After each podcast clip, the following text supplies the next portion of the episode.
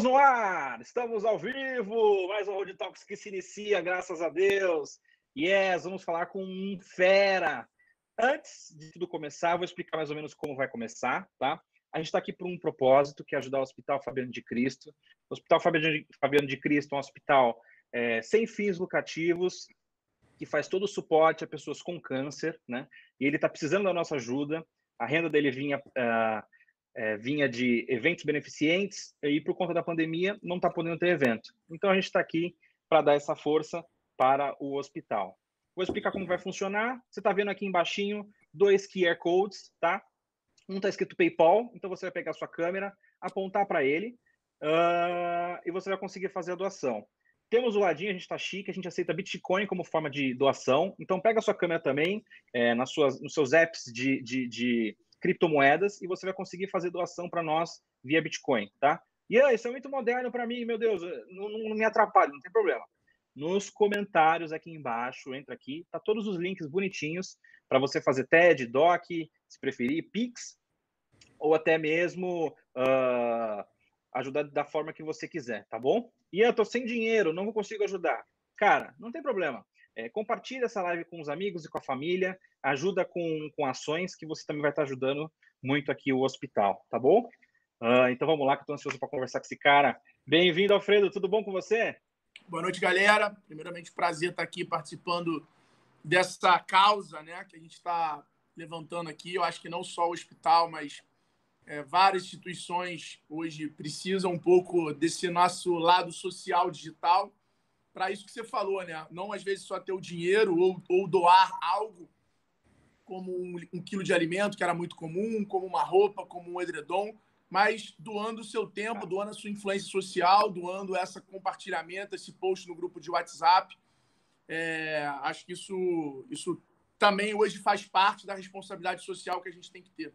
Então, muito legal, obrigado pelo convite, prazer imenso estar aqui. Espero responder à altura aí, ajudar a galera e fazer essa galera se sentir é, comovida e, e, engajada em participar dessa doação e que essa minha live aí, aí. bata todos os recordes. Eu preparei um presente.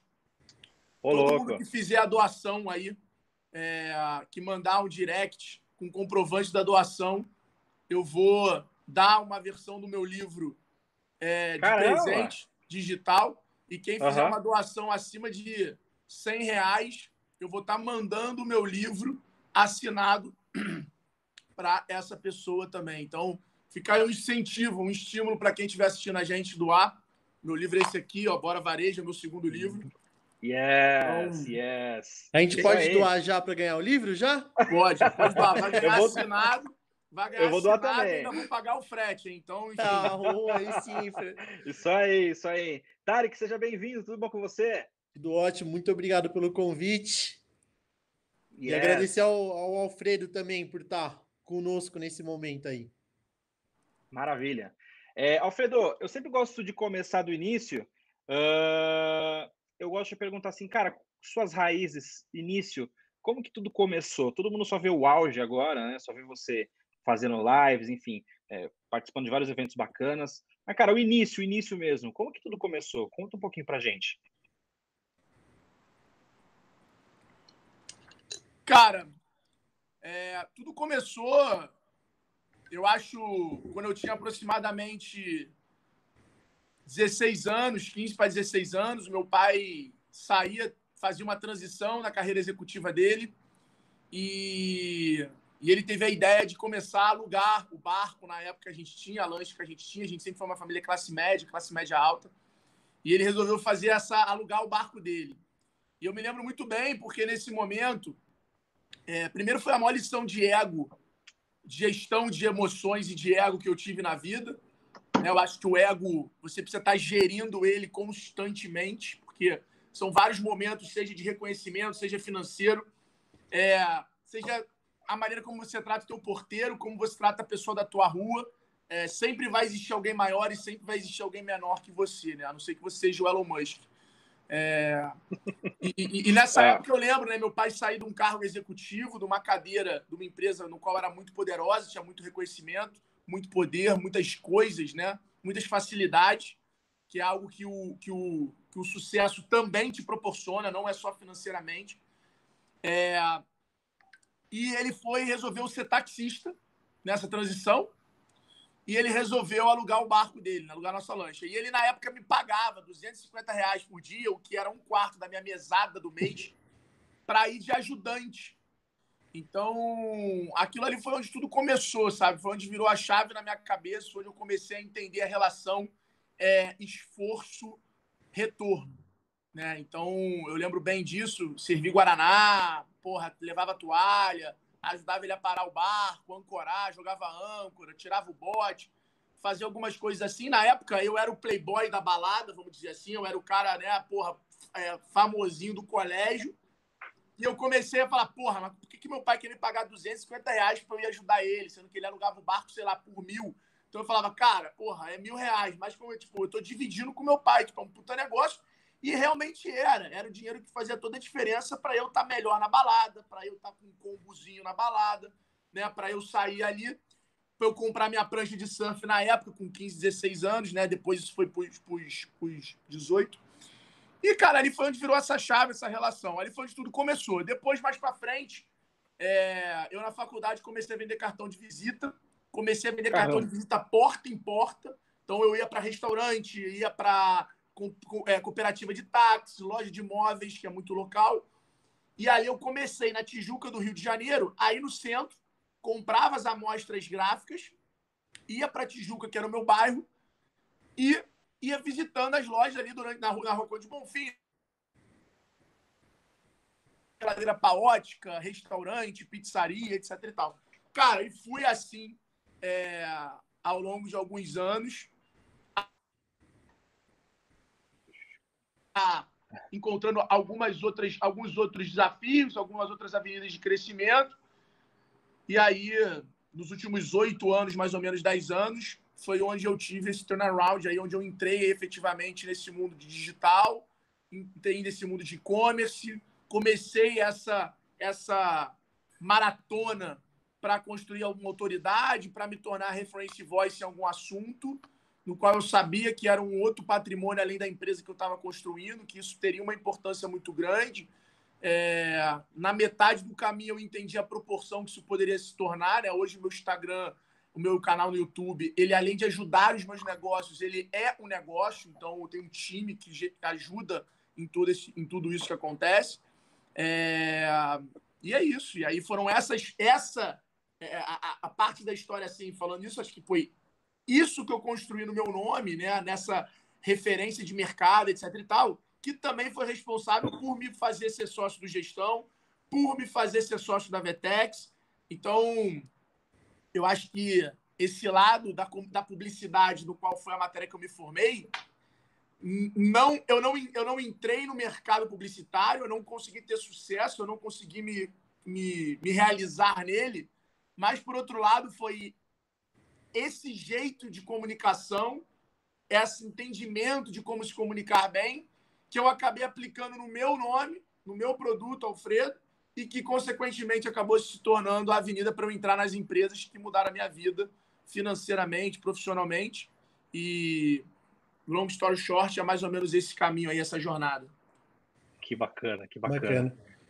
Alfredo, deixa eu te perguntar uma coisa, é uma coisa mais, vamos dizer, mais pessoal, que sou fãzão seu, só para falar, tá?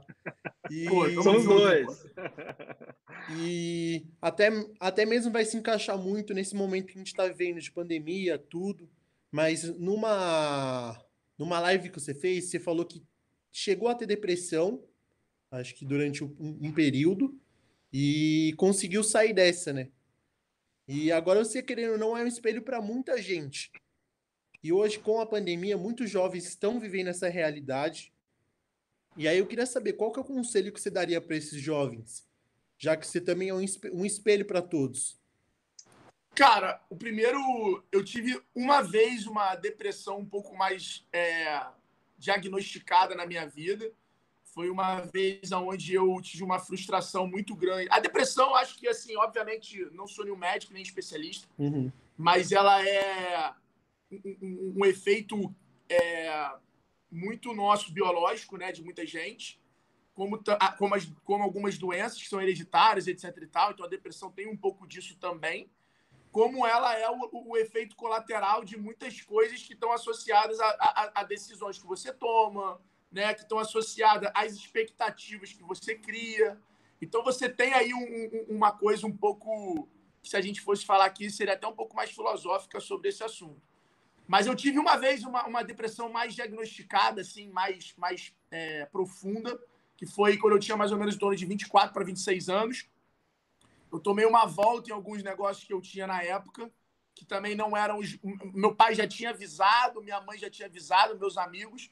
Eu acabei tentando aquilo ali e acabou não dando certo, e aquilo ali se transformou numa expectativa alta, uma entrega negativa e, obviamente, uma, uma, uma, uma tristeza e aí a tristeza vai se transformando em uma ansiedade, a falta de expectativa, de, de visão de futuro te, te, te suga, e aí, consequentemente, quando você vê, você está totalmente depressivo, com vários efeitos colaterais ali, com várias coisas depressivas. Essa foi a vez que eu tive, que eu conto no livro, na, na história, foi nessa idade, 24 para 26 anos, no qual minha família ficou preocupada, no qual meus amigos ficaram preocupados, eu não tinha vontade de sair, eu engordei pra caramba e tudo mais, que é o, o diagnóstico quase clássico, assim, da, da, da, desses momentos depressivos, dessas, né, desses ciclos depressivos, sem ser os diagnosticados ali, tomam remédio, etc e tal.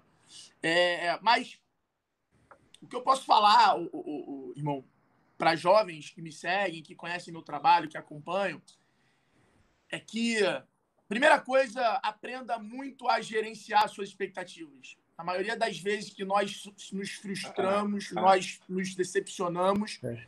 nós somos o culpado disso. Nós ancoramos uma expectativa muito além da conta. E a expectativa é diferente do sonho. Eu não estou falando para ninguém não sonhar alto, alguém não mirar alto, alguém não ser ousado. O problema é quando você sonha alto e quando você cria expectativa alta. Então, porra, eu sonho, sempre sonhei em ter uma Ferrari, em ter uma Lamborghini, ter um carro esportivo. E desde que eu tive. E, e durante muitas vezes, era uma expectativa quando chegaria o momento de eu poder ter aquela porra. E chegava momentos de eu olhar algum amigo, algum conhecido comprando, ou ver um cara novinho passando quando eu morei nos Estados Unidos e falava: Caraca, meu irmão, porra, quero isso aqui. Porque era algo que eu realmente construí essa expectativa de ter aquele carro naquele momento. Só que, na verdade, né, eu me lembro de várias situações eu chegando na balada com o meu carro, que era super normal e era um carro ok, e sempre chegava um cara com um carrão e tu falava, porra, mano, não sei, não, não, não, sei a hora de eu chegar nessa balada com esse carrão, sacou? De eu ser esse cara chegando aqui, entrando sem fila. E, de repente, eu me vi numa posição. Então, eu, eu, eu criei aquela expectativa, aquilo me impactava, mas eu mirava aquilo. Chegou um momento que eu pude ter aquilo, que eu podia comprar aquilo, eu podia ser aquele cara, e eu já não tinha mais vontade.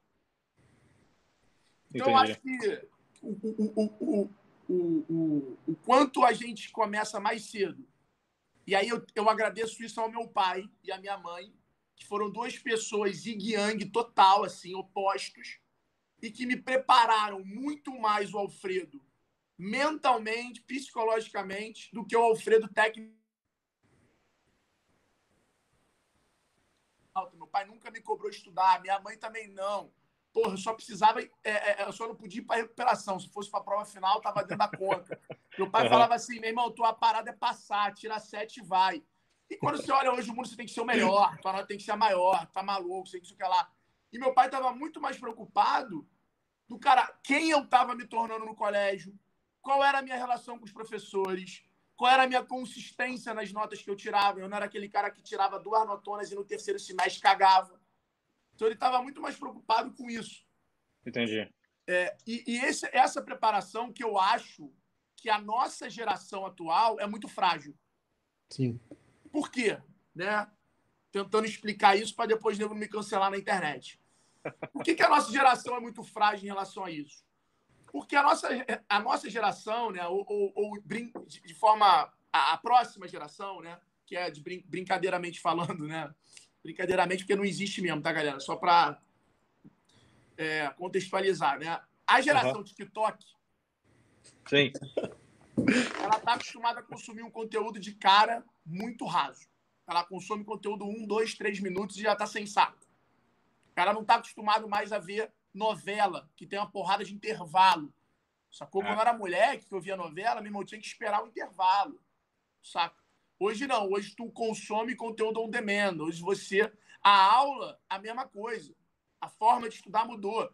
Só que o número e a quantidade de conhecimento, a quantidade de informação e a facilidade de acesso ao conhecimento mudaram.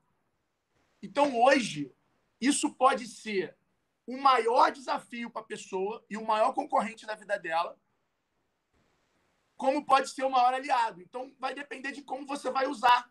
Então, hoje eu vejo uma geração que está preocupada em ter o maior HD possível com o maior número de conhecimento possível. Resumindo, o cara não fica bom em porra nenhuma ele não potencializa o que ele é bom.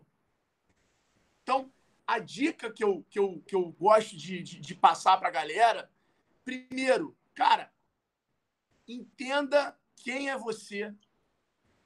Entenda quem sou eu, cara. O que, que eu quero fazer. Não é, ah, eu, eu sempre ah, soube que eu ia ser ah, dono de e-commerce. Ah. ah, eu sempre soube que eu ia ser o palestrante. Porra nenhuma, eu tinha vergonha de falar em público. Eu era o cara que não apresentava trabalho no colégio. Saca? mas entende o que, que você quer, busca o autoconhecimento antes do conhecimento. Então, essa é a primeira dica. Busca aprender a aprender. Aprende como você aprende melhor. Aprende qual é o tipo de conteúdo que você quer ficar muito bom. Segunda dica, cara, se aprofunda naquilo, sabe? Entende aquilo, vive aquilo, testa aquilo, é, cria track record, cria case, cria uma experiência, sabe? É, é, é, entende isso muito bem. É, e terceira coisa, entende o fator tempo na jornada de cada um. Sabe? Entende? A, a, o mundo ele é a perspectiva de cada um de forma diferente. É, então, o cara, quando vê, quando eu olho a vida, eu estou vendo um mundo. Quando você olha a vida, você está vendo outro mundo. Se você não entender essas diferentes perspectivas, o tempo de cada um. Se você não é, é, é, decifrar um pouco isso, você vai ser frustrado, porque você vai abrir o Instagram, vai ter um cara mais novo, mais rico, vai ter um cara mais novo, mais inteligente, vai ter um cara mais novo com uma ah. mulher mais gostosa que a tua, vai ter um cara mais novo. Vai, vai ter, porque antes ah, você não ah. acessava essa informação e hoje você toma essa informação na tua cara quatro, quatro a seis horas todos os dias e você não vê o cara pior que você. Você não vai seguir o cara pior, você não vai querer procurar o conteúdo do cara pior. Você vai é. querer o conteúdo. E aí você vai ter um entendimento de algo da história completamente distorcido. Ah, ah, ah. Mas, ô, ô, Alfredo, mudando um pouquinho a, a linha de raciocínio desse papo, cara, é... erros e acertos que você acredita que você teve nesse mundo empresarial, assim, compartilha um pouco com a gente? Cara, eu acho que de acerto, eu acho que eu soube, sobre construir uma plataforma de network muito consistente. Né? A plataforma, network não é você ter o contato de alguém, network é você ter uma relação de valor. Então não é você se conectar com a pessoa, é você manter relacionamento com a pessoa. Então o nível de trabalho, de tempo que exige você ter um network é muito grande, muito maior do que as pessoas imaginam que só querem sair se conectando com todo mundo. Então, isso é uma coisa que eu me orgulho, eu acho que eu acertei muito bem. É... A capacidade de conexão entre os fatos e os acontecimentos. Então, porra, fiz o IPO, fiz um documentário, depois eu transformei aquilo em alguma outra coisa, depois eu já vou emendar o livro, o lançamento do livro novo. Ou seja, ao longo que eu tive esse entendimento da capacidade de unir os acontecimentos para criar uma marca, um storytelling muito maior e mais consistente, no qual eu aprendi, olhando o histórico dos artistas, todo artista que uhum. conseguia ter a capacidade de lançar um hit, depois outro hit, depois outro hit, é...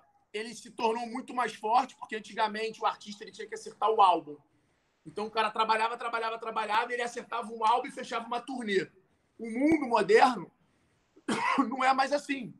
Não. No mundo moderno da música online, nas plataformas, o cara tem que acertar uma porrada de hits. Então, isso tudo mudou. E aí eu entendi que essa capacidade fazia ele estar no sucesso durante muito mais tempo. Então, também, consequentemente, eu comecei a, a fazer muito isso e acertar muito bem. Eu acho que a criação de marca, né, tanto a minha quanto a do Bora Vender, a da Vetex, a da X-Tech, a da Vetex eu cheguei depois que ela já existia, obviamente, mas acho que tem um, um dedo ali de ter democratizado popularizado mais a marca nos últimos dois, três anos no Brasil. É, era o meu papel também como vice-presidente institucional. Eu acho que esses são alguns acertos. Erros, cara, eu acho assim. Me acostumei, me treinei e me preparei para ser um cara muito da empresa para fora e não da empresa para dentro. Então, já há algum tempo, é, eu tenho um papel muito mais de advisor e um papel muito mais consultivo do que um papel executivo. Então, isso, tornou, isso me deixou com alguns gaps é, de desenvolvimento que eu tenho que trabalhar para essa relação de desenvolvimento profissional, é, caso eu queira, né, caso eu, eu tenha vontade hoje em dia disso, mas isso é uma coisa que eu acho que foi um erro. Eu poderia ter me uhum. formado melhor como executivo. Eu passei muito rápido por essa fase, devido às palestras, o livro, o Instagram. É, formação de time, né? Então a minha capacidade de enxergar potencial nas pessoas é boa, mas a capacidade de desenvolver as pessoas, eu acredito que é uma capacidade muito mais da pessoa aprender a se desenvolver comigo do que eu aprender a entender como é que a pessoa, qual é a melhor forma de eu desenvolver cada pessoa. Então eu acabei virando aquele cara com um tipo muito muito peculiar, que tem um estilo, que tem um uhum. jeito. Uhum. E no final do dia a pessoa tem que conseguir capturar para se desenvolver. Então isso também acaba se tornando um desafio muito grande. Então, acho que, botando numa balança aí, essas são duas coisas que eu acredito que eu posso compartilhar da minha, da minha jornada, que eu vejo. Ô, Fredo, bacana, deixa eu te perguntar. É, você fala muito da, da questão de network, conexão. Qual que você, como você acha que para ter conexão, qual que você acha o melhor jeito de ter conexão e indiferente de valor? indiferente de valor. Você criar conexão com a pessoa, exemplo, eu quero criar uma conexão com o Alfredo para depois a gente falar de valores. Olha, cara, eu aprendi ao longo da vida que você até compra o momento. Você pode até comprar a atenção da pessoa, mas o Sim. engajamento você não consegue comprar. Você compra o cara te seguir, você compra o cara receber o teu conteúdo se ele vai ficar até o final do vídeo, se ele vai deixar um comentário, isso realmente você não compra. É, eu usei muito isso para construir meu network. Eu nunca deixei o network ser aquela coisa chata ao acaso. Eu sempre pensei, cara, como eu consigo chegar naquela pessoa? Como eu consigo criar valor para aquela pessoa? Pô, é contratando ela para ser minha advogada?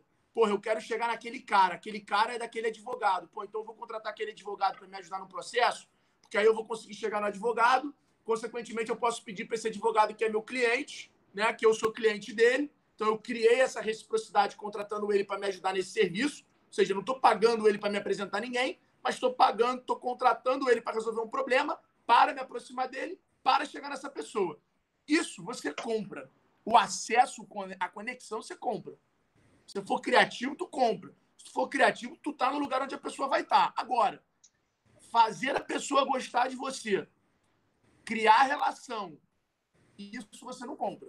É igual lead, irmão. Você compra lead na internet. Você compra lead fazendo campanha no Facebook. Agora, o cara ir para tua live, parceiro, é outra parada. O cara comprar o teu produto é outra parada. É outra. É. Network é a mesma coisa. Então, network não é ter conexão. Network é saber criar valor para a sua rede, para quando você precisar capturar, você poder contar com ela. Então, o trabalho de ter network é muito maior do que os outros vendem por aí e do que a maioria tenta. Entendi. E, e Alfredo, o que, que você acredita que é preciso para chegar ao sucesso? Pagar um preço muito alto, que é dedicar mais tempo do que os outros, fazendo aquilo que é preciso fazer e não que você está com vontade ou que você gosta muitas das vezes. Para mim, felicidade é quando a pessoa exatamente consegue construir uma agenda no qual ele faz aquilo que ele gosta para conseguir ter aquilo que ele deseja, que ele quer. E poucas pessoas, poucas pessoas conseguem construir essa felicidade. A maioria usa o trabalho como uma plataforma para alcançar e daí sim ter dinheiro, recurso, tempo para fazer aquilo que ela gosta, para fazer aquilo que ela quer. Mas eu acho que o caminho para o sucesso é flertar com o fracasso, é saber sim. capturar valor em cima dos seus erros, é conseguir estar uma constante adaptação, é saber quais são as suas vulnerabilidades e saber lidar com elas de forma mais exposta. Então, quando você vai cada vez sendo mais essa pessoa, mais forte você fica, mais probabilidade você vai ter de construir o sucesso. E o sucesso não é um lugar, o sucesso não é um número que as pessoas podem mirar para chegar. O sucesso Sim. é algo que você precisa estar nele. Então, normalmente você não tem sucesso. Você está no sucesso. O sucesso, assim como ele vem, ele vai.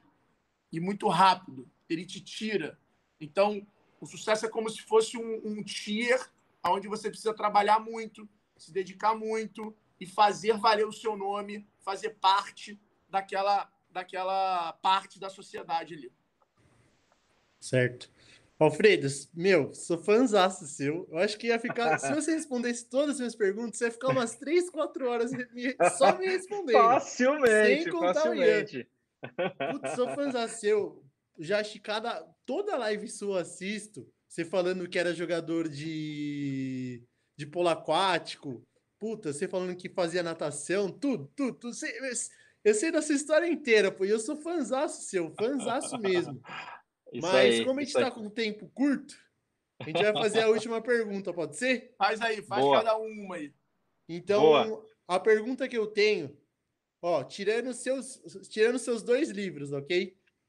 Três livros que você indicaria para as pessoas. Porque o seu não conta, pô. Cara, ó, eu acho que se a pessoa. Ó, Principles, eu acho um livro muito fantástico, Princípios, do Ray Dalio. Eu acho um livro muito bom. É... Tem outro livro, já para quem já está no momento de startup ali, que, quer, que tem um negócio, quer lançar um negócio, que é o Traction. Eu também acho outro livro muito bacana. É um livro que fala sobre vários canais de aquisição, etc e tal. Tem o Receita Previsível também, que é um livro, que é um livro muito é legal. Tem o Lean Startup, que também é um livro muito bacana. A Arte da Guerra, para mim, é um livro que, porra, ensina muito sobre as situações. É que eu acho que se você domina as suas soft skills, domina as situações, é, é, busca o autoconhecimento antes de você buscar o conhecimento, a probabilidade de você conseguir aprender mais rápido e trazer esse aprendizado para execução, ela acaba se tornando muito grande. Então, acho que hoje o, o conhecimento, ele não é o problema, ele é um commodity, todo mundo acessa ele de qualquer lugar. A diferença é, é, o, é a sua capacidade de sintetizar aquilo e transformar em habilidade, colocar em prática, transformar em experiência e depois habilidade. Habilidade vem com repetição, né? Então, isso acaba sendo muito importante. E, e Alfredão, para a gente encerrar aqui com chave de ouro, cara, se você encontrasse o você do passado, o que, que você falaria? Eu falaria, calma, fica tranquilo, que vai dar tudo dar certo. fosse eu encontrando, né? Se fosse de volta pro passado, eu falaria isso. Pô, pode uhum. ficar tranquilo, deixa teu pai te zoar, deixa tua mãe reclamar, deixa teus amigos ficarem encarnando em você, que daqui a uns anos vai dar tudo certo. Você vai estar onde você quer estar. É... Mas, cara, se eu voltasse pro passado, eu. Eu acho que eu falaria para mim. Eu acho que eu falaria para o Alfredo. É... Essa é uma pergunta boa, apesar de responder muito, eu acho que eu sempre tento aprimorar um pouco a resposta. Mas uhum. eu acho que eu falaria para o Alfredo isso, eu acho que eu falaria para o Alfredo não confundir os bastidores de uma pessoa com o palco das outras. Eu falaria para o Alfredo é, entender um pouco o tempo é, e a relação esforço-resultado que ele tem, é, eu talvez criaria bons hábitos mais cedo. É, eu acho que Selecionaria melhor, selecionaria melhor e mais rápido as pessoas que eu gostaria de conviver.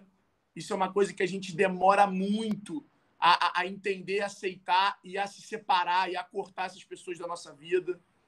É... Acho que essas são algumas coisas que eu falaria para o Alfredo é, lá do início. E a única coisa que talvez eu deixaria para ele assim é o seguinte, irmão, que eu acho que é a missão que eu vou passar para meu filho, que é não tem regra, não tem fórmula. As pessoas que estão cagando regra hoje, o que elas fizeram para estar tá naquele momento, não vai funcionar mais para os próximos anos. Então, por isso que a gente tem que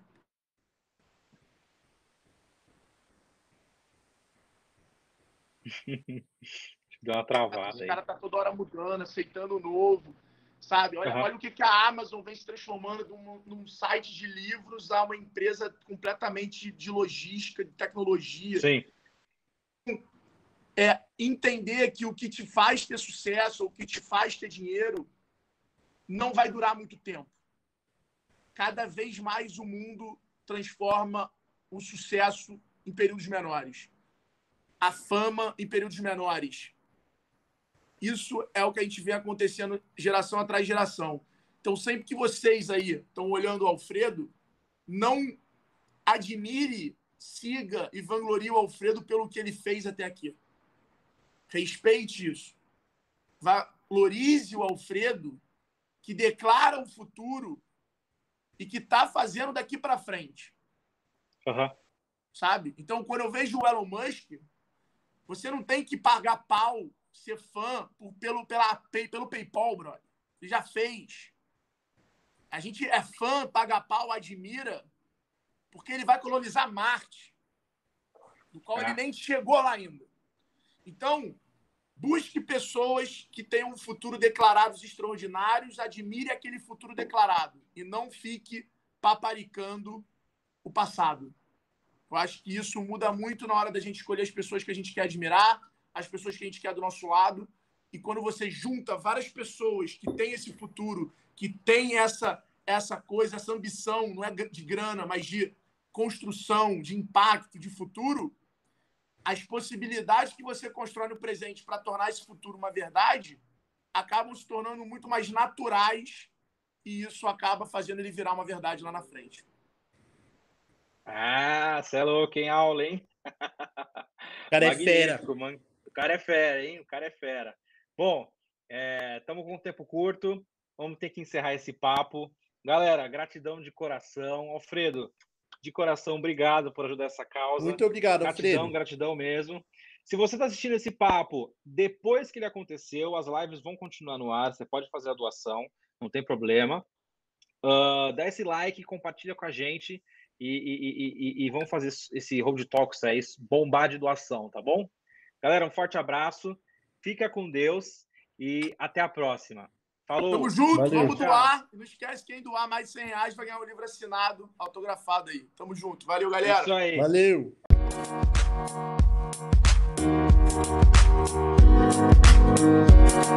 Valeu.